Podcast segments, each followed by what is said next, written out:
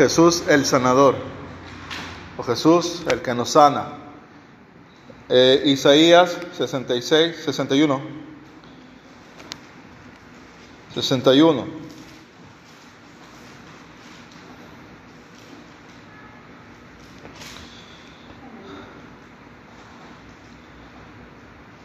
Versículo 1.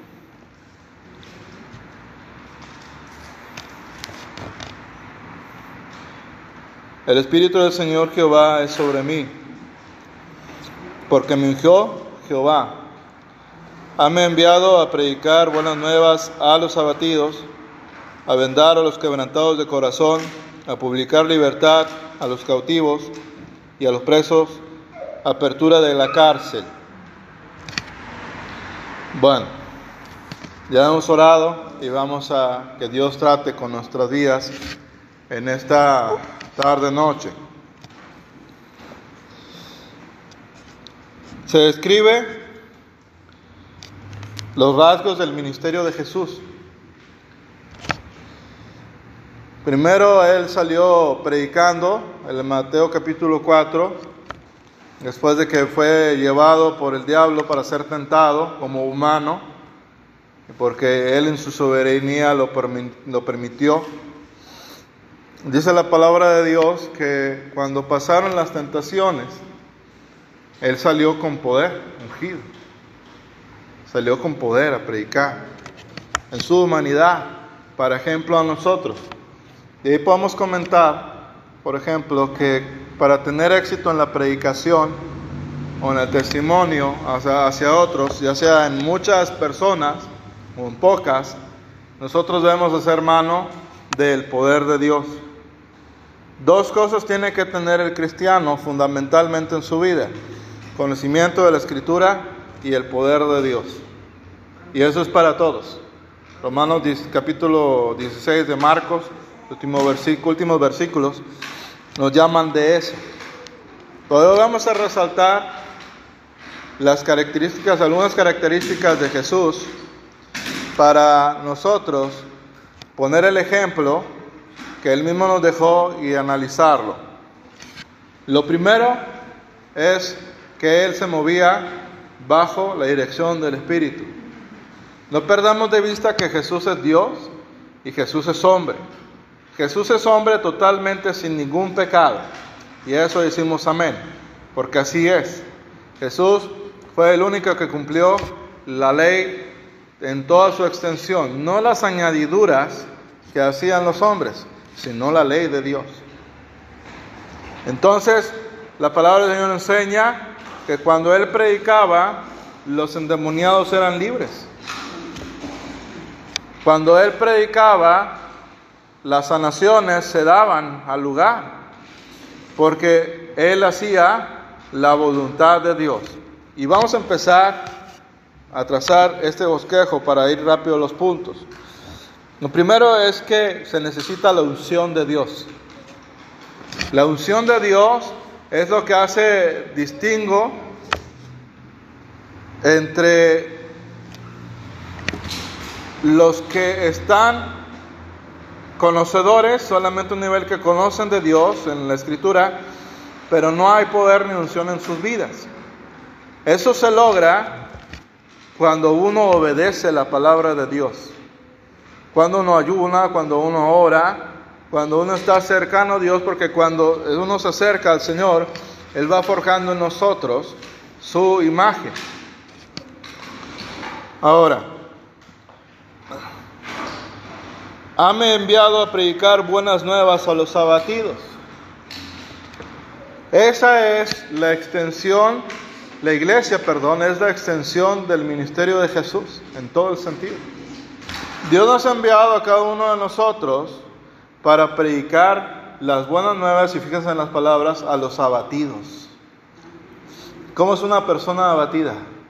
Una persona abatida sabe que tiene un futuro promisorio adelante, sabe que todavía le quedan este, ciertos años en su vida, sabe que tiene posibilidades, sabe que tiene talentos, pero ha llegado a un grado tal de cansancio espiritual y emocional que nada lo hace ni nada la hace levantar el ánimo. Hay personas que tienen buenas profesiones, tienen buena preparación, tienen buen trabajo, están jóvenes, tienen salud y sin embargo están en un grado de depresión, de depresión tan intenso que desean morirse.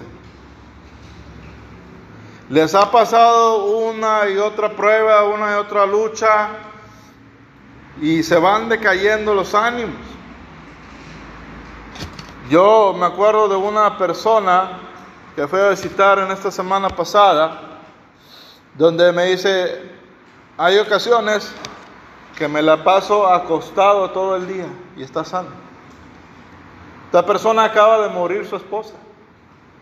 La persona está, aunque conocedora de Dios, conocedor de Dios, su corazón está destrozado.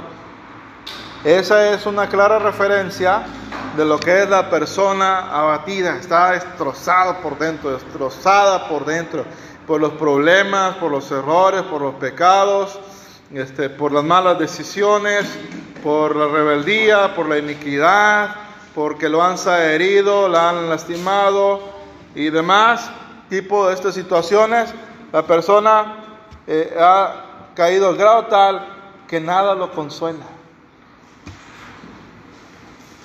Por eso las personas que están así totalmente aplacadas o este, totalmente decaídas en su ánimo, un comienzo de la restauración de sus vidas es que Dios los toque.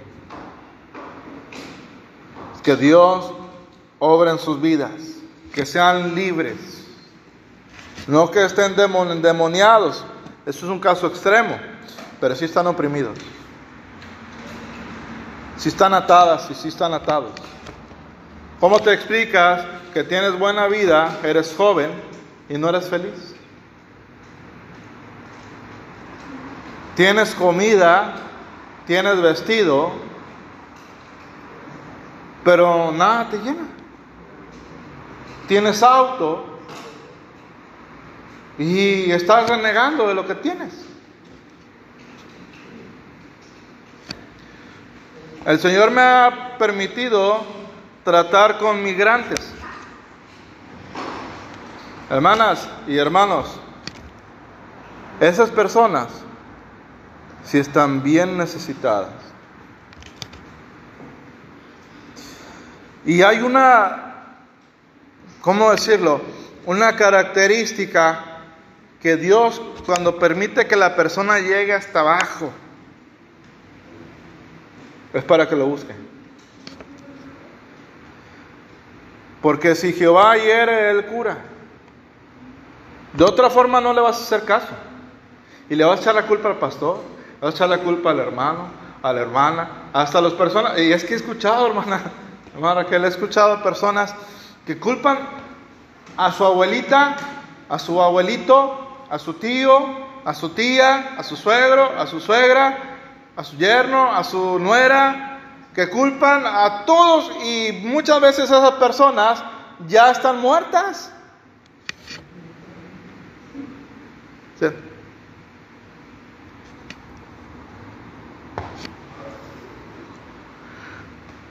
En este caso, las personas que están abatidas es porque no, la palabra del Señor lo dice. Someteos pues a Dios. No se someten. No se someten a Dios. ¿Y qué es eso de someterse a Dios? Bueno, ¿qué tal empezar por lo que dice la palabra en Josué capítulo 1? Nunca se aparte de tu boca este libro de la ley. O lo que equivale o lo que equivale a leer la Biblia todos los días. Hay un gran problema para eso el día de hoy. Muchas personas no leen su Biblia.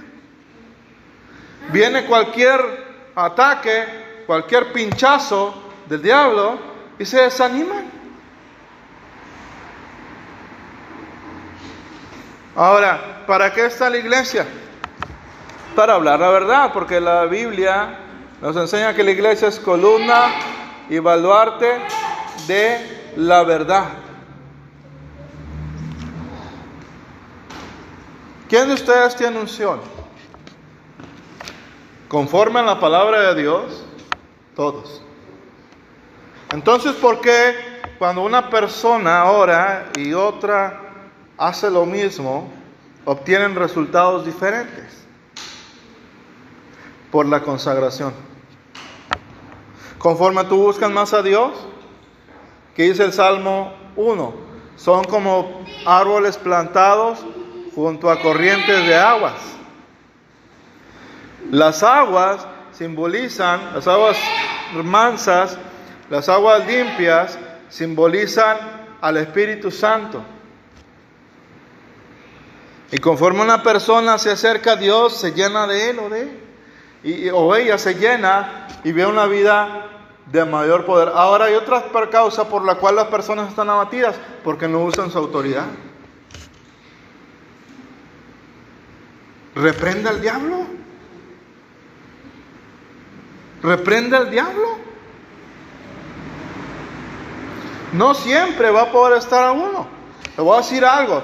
Dios va a permitir un día que no esté el pastor, que no esté la pastora, que no esté el evangelista, que no esté la persona que dirige cualquier congregación, para que tú y yo usemos la autoridad que Dios ha dado en tu boca, porque la palabra de Dios dice que Él ha puesto autoridad en nuestra boca y lo que dices, recibes.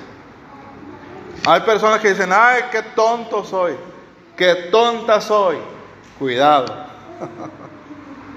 A su nombre. A su nombre. A su nombre. Estamos reunidos en el nombre de Jesús. Para que no se enojen los judíos ortodoxos, Yahshua, ¿verdad? Pero Jesús. A su nombre, gloria.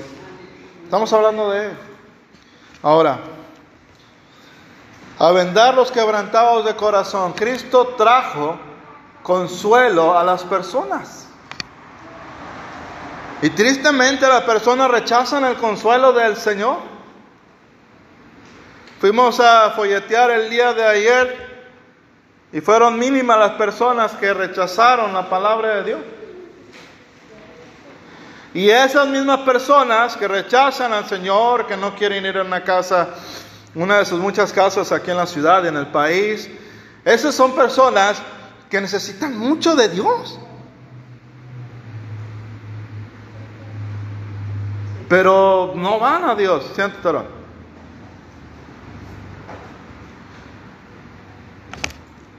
Necesitan de Dios.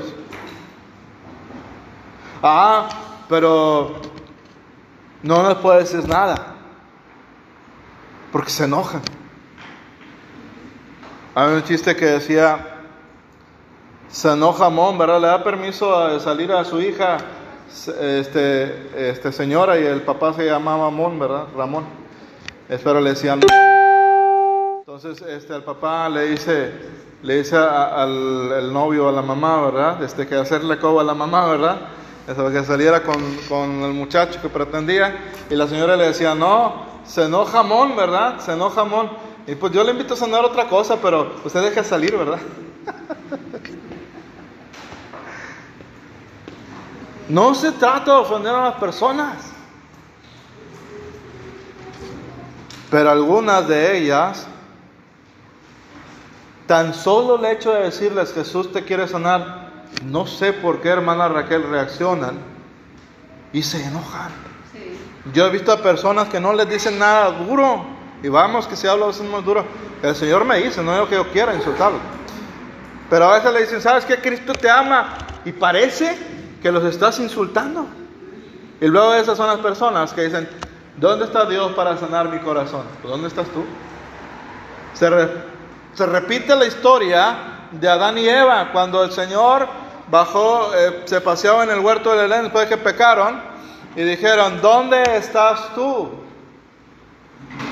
Y Hanata, en hebreo, y Hanata, ¿dónde estás tú?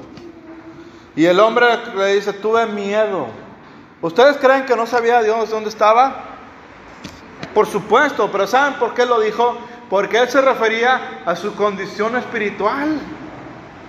Hay personas que van a la congregación a las sinagogas mesiánicas, a donde tú quieras, pero su corazón no está cerca de Dios. Están bien perdidos. Dentro de los judíos hay judíos que son malos judíos, hay que son buenos judíos. Dentro de los cristianos hay personas que nada más van, no sé qué, pero su corazón no está cerca de Dios. Puede haber una música excelente, puede haber un cantor excelente, pero Dios se refiere más bien a dónde estás en este día, en dónde estás, perdón, en dónde estás espiritualmente. Muchos de los quebrantamientos que vienen a nuestra vida es por rebeldía. Estudian la historia de Israel. Israel le decía, no hagas esto, y lo hacía. ¿Y a poco no es lo que hace uno? Y dije uno, yo también. No hagas esto y el pueblo de Israel le, dijeron, no te juntes con los paganos. O más bien, no te cases, no le des sus hijos a sus hijas, ni, este, ni viceversa. ¿Y qué hicieron? Eso. A publicar libertad a los cautivos. Hay personas que están endemoniadas. No que yo lo diga, sino que tienen todas las características de los, de los demoniados. Primero, ellos o ellas, ahora que es paridad de género, ¿verdad? Bueno, pues es igual, hombres y mujeres. Hombres endemoniados, mujeres endemoniadas puede haber. ¿Cuál es una de las características en que son bien violentos? Nada más andan en la calle y están buscando con quién quitarse muy, demasiada agresividad. Hay personas, me decía Francisco, que hay personas que no están a gusto si no matan a una persona diaria. La matan diario, pues imagínense.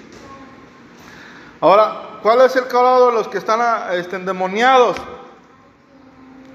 El, vayan y estudian en su Biblia, en su casa, lo que es el cuadro del endemoniado Gadareno.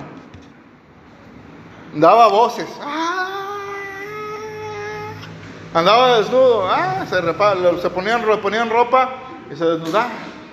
Aquí hace unos dos meses, ahí está la hermana Rosy, no voy a dejar mentir. Vino una mujer y exactamente hizo eso. Se desnudó. Andaba limpiecita, bañada y se desnudó. ¿Ustedes creen que eso es una conducta típica psicológica normal? Eso ya no es una enfermedad. Hay enfermedades físicas y emocionales. Eso ya no es una enfermedad. Eso ya es una posesión demoníaca. Que una persona buenas a primeras se desnude. Para eso vino Cristo Aleluya. Para eso vino Cristo, para publicar buenas nuevas a los abatidos. Empezamos con lo bueno. Si tú estás demasiado deprimido, demasiado deprimida, hay buenas nuevas para tu vida. Cristo sana, salva, liberta, restaura y viene. Cristo Jesús. La otra es a vendar a los quebrantados de corazón. ¿Quién no ha llegado a ese grado? Todos. Pero lo que Dios permite en tu vida es para bien. Si tú amas a Dios. A veces me pregunto por qué Dios permite esas cosas en nuestra vida. Y puede ser esta respuesta. Porque hay demasiado ego en nuestro corazón. Hay demasiado orgullo a veces en tu corazón y en el mío. Y por eso Dios permite que llegue hasta abajo uno. Es lo que yo he sentido en mi persona. Dios quita de nosotros todo dolor, pero también quita de nosotros toda actitud que no le gusta. Pero si Jehová hiere o humilla, Él también te cura. ¿Cuál es la clave para que te cure? Que te arrepientas. Que yo me arrepienta. Porque hoy en día la corriente cristiana moderna que solamente quieren que ore por las personas, pero no se quieren arrepentir. Y Dios no trabaja así. Ejemplo, a la mujer sorprendida en adulterio, la iban a matar. Y al hombre que no lo llevaron, también debieron llevarlo y tenían que morir los dos. Pero Jesús la perdonó.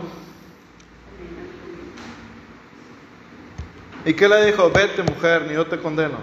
Vete y no peques más. ¿Sabes? Si nosotros venimos a Dios, Él nos guarda de todo mal. Su palabra lo dice. Pero en otro caso que el Señor ha puesto ahorita en mi corazón, de cuando se levantó el muchacho del lecho, le dijo, vete hijo, y no peques más, no sea que una cosa peor te venga. Dios tolera en ocasiones nuestras cosas, porque Él sabe que son cuestiones de inmadurez espiritual, cuando nos revelamos. Pero llega un momento en que el Señor dice, hasta aquí. Y es cuando empieza la disciplina del Señor. A su nombre, gloria. Y a los presos, apertura de la cárcel.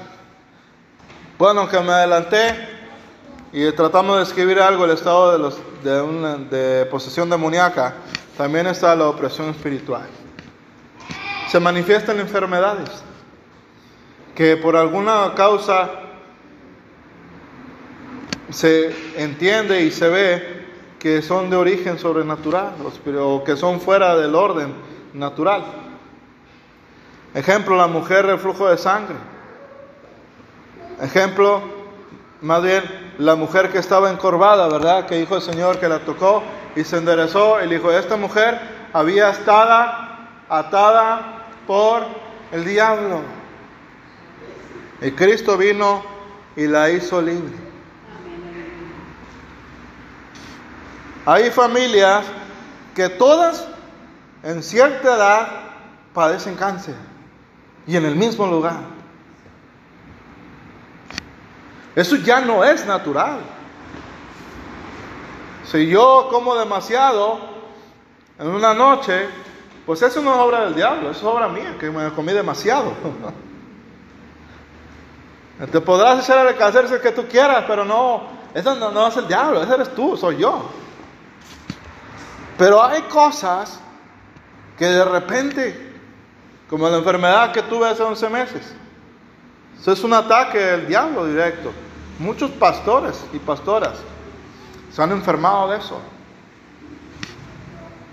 Pero mayor es Cristo. No estamos para alabar al diablo, el Señor lo reprenda. Ese nunca es bienvenido en nosotros. Ni en nuestra familia, ni en nuestros hogares, ni en nuestras finanzas. Solo Jesús es bienvenido Jesús de Nazaret, nuestro Señor y Salvador, es bienvenido en nuestras vidas, en nuestras familias, en nuestros hogares. Bendito sea Señor Jesús, bienvenido una vez más. Amén. Ahora la iglesia, para terminar. Todos y cada uno de ustedes puede ser usada, usado por Dios para que los enfermos sanen. Hay mucho enfermo en las iglesias. Platicaba con el hermano Joel en la tarde sobre algo que se llama la doctrina de la mayordomía del cuerpo. Uno debe de cuidar su cuerpo. Por eso a la persona que tiene problemas de alcohol se le dice, ya no tomes. Pero ahora hace mucho que recuerdo una predicación del doctor Armando Alducin. Dice que ahora el enemigo está matando más gente con la comida y con la bebida que con otras cosas.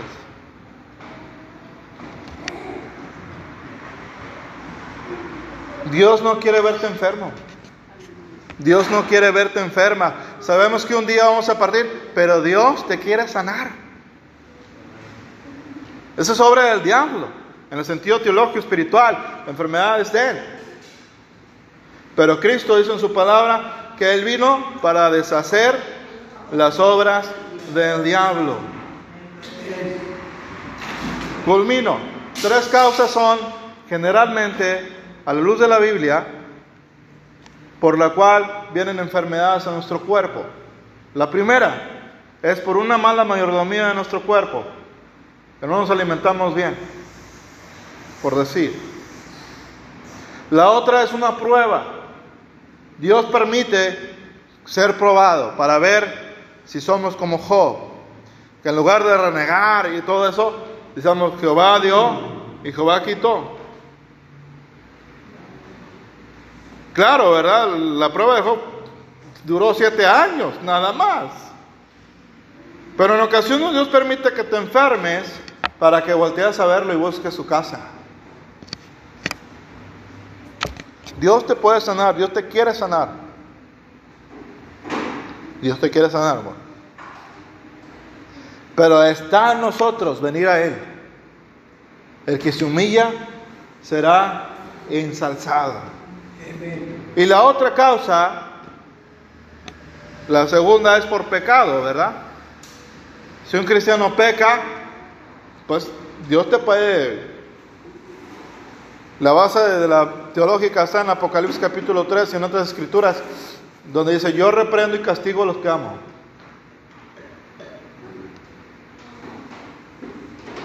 Fe pues celoso o celosa y arrepiéntete.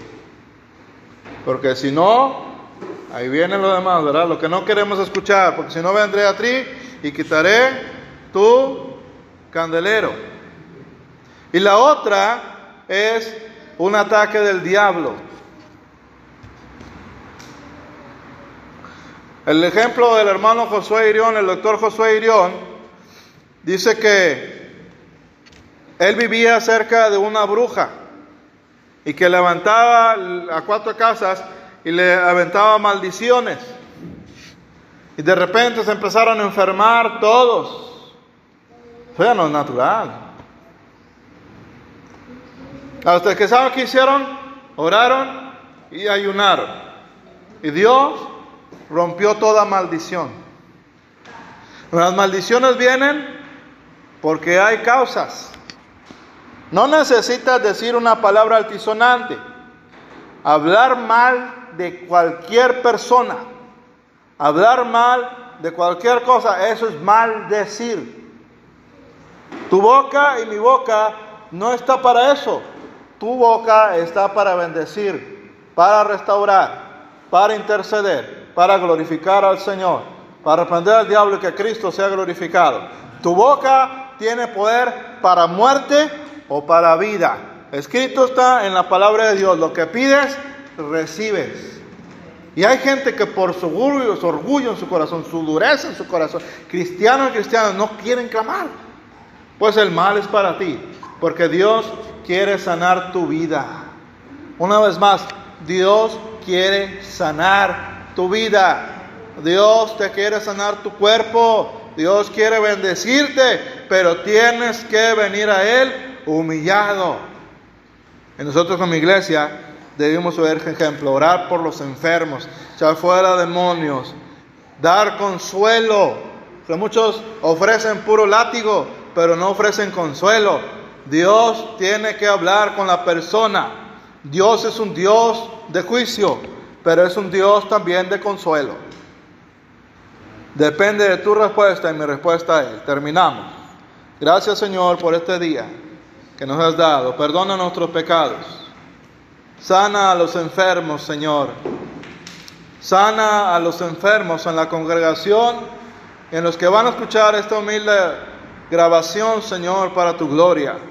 Sana a los enfermos. En el nombre de Jesús, en tu palabra dice, Señor, que por tu llaga nosotros somos curados. En esta tarde noche recibimos salud, recibimos restauración en nuestra persona. Recibimos, Padre Celestial, paz, bienestar, bendición en obediencia en tu palabra y en santidad. Recibimos perdón de nuestros pecados. Si alguno, Señor, de nosotros tiene enfermedad por nuestros pecados, seamos sanos, perdona nuestros pecados en esta noche. En el nombre de Jesús, toca el cuerpo de mi tío Rubén, Señor. Toca el cuerpo de mi esposa y sánala. Sana mi cuerpo, sana a mi hijo Johan, Señor. Continúa tu obra en Joel, que te glorifique y confirma que tú le has sanado. Así en esta tarde noche te rogamos por la salud entera de tu cuerpo, de esta iglesia, Señor, en la que estamos hoy. Nosotros creemos que tú nos escuchas. Te glorificamos en esta tarde noche. Bendito seas tú. Y una vez más, por tu llaga, por tu llaga en esta noche recibimos liberación, liberación de toda opresión satánica, liberación, Señor, de todo tormento satánico. En el nombre de Jesús recibimos, Señor, sanación en nuestras emociones. Recibimos, Padre Celestial, salud mental y física. Recibimos, Señor, quebrantamiento de toda maldición, de toda obra del diablo en nuestras vidas, en nuestros hogares en el nombre de Jesús arrastra, Señor, con tu poder y glorifícate. En el nombre de Jesús, Padre Celestial, libera y llena con tu Espíritu Santo, Señor. Permite que nos vayamos diferentes en esta noche de toda tristeza, de toda amargura, de todo rencor, todo odio, de toda enemistad, de toda enfermedad, Señor, todo pleito, toda ira, toda contienda, toda amargura, todo, Señor, fruto de la carne sea desarraigado en el nombre de Jesús en esta noche y recibimos a tu Espíritu Santo. En mi hogar, Señor, lo recibimos, lo recibimos.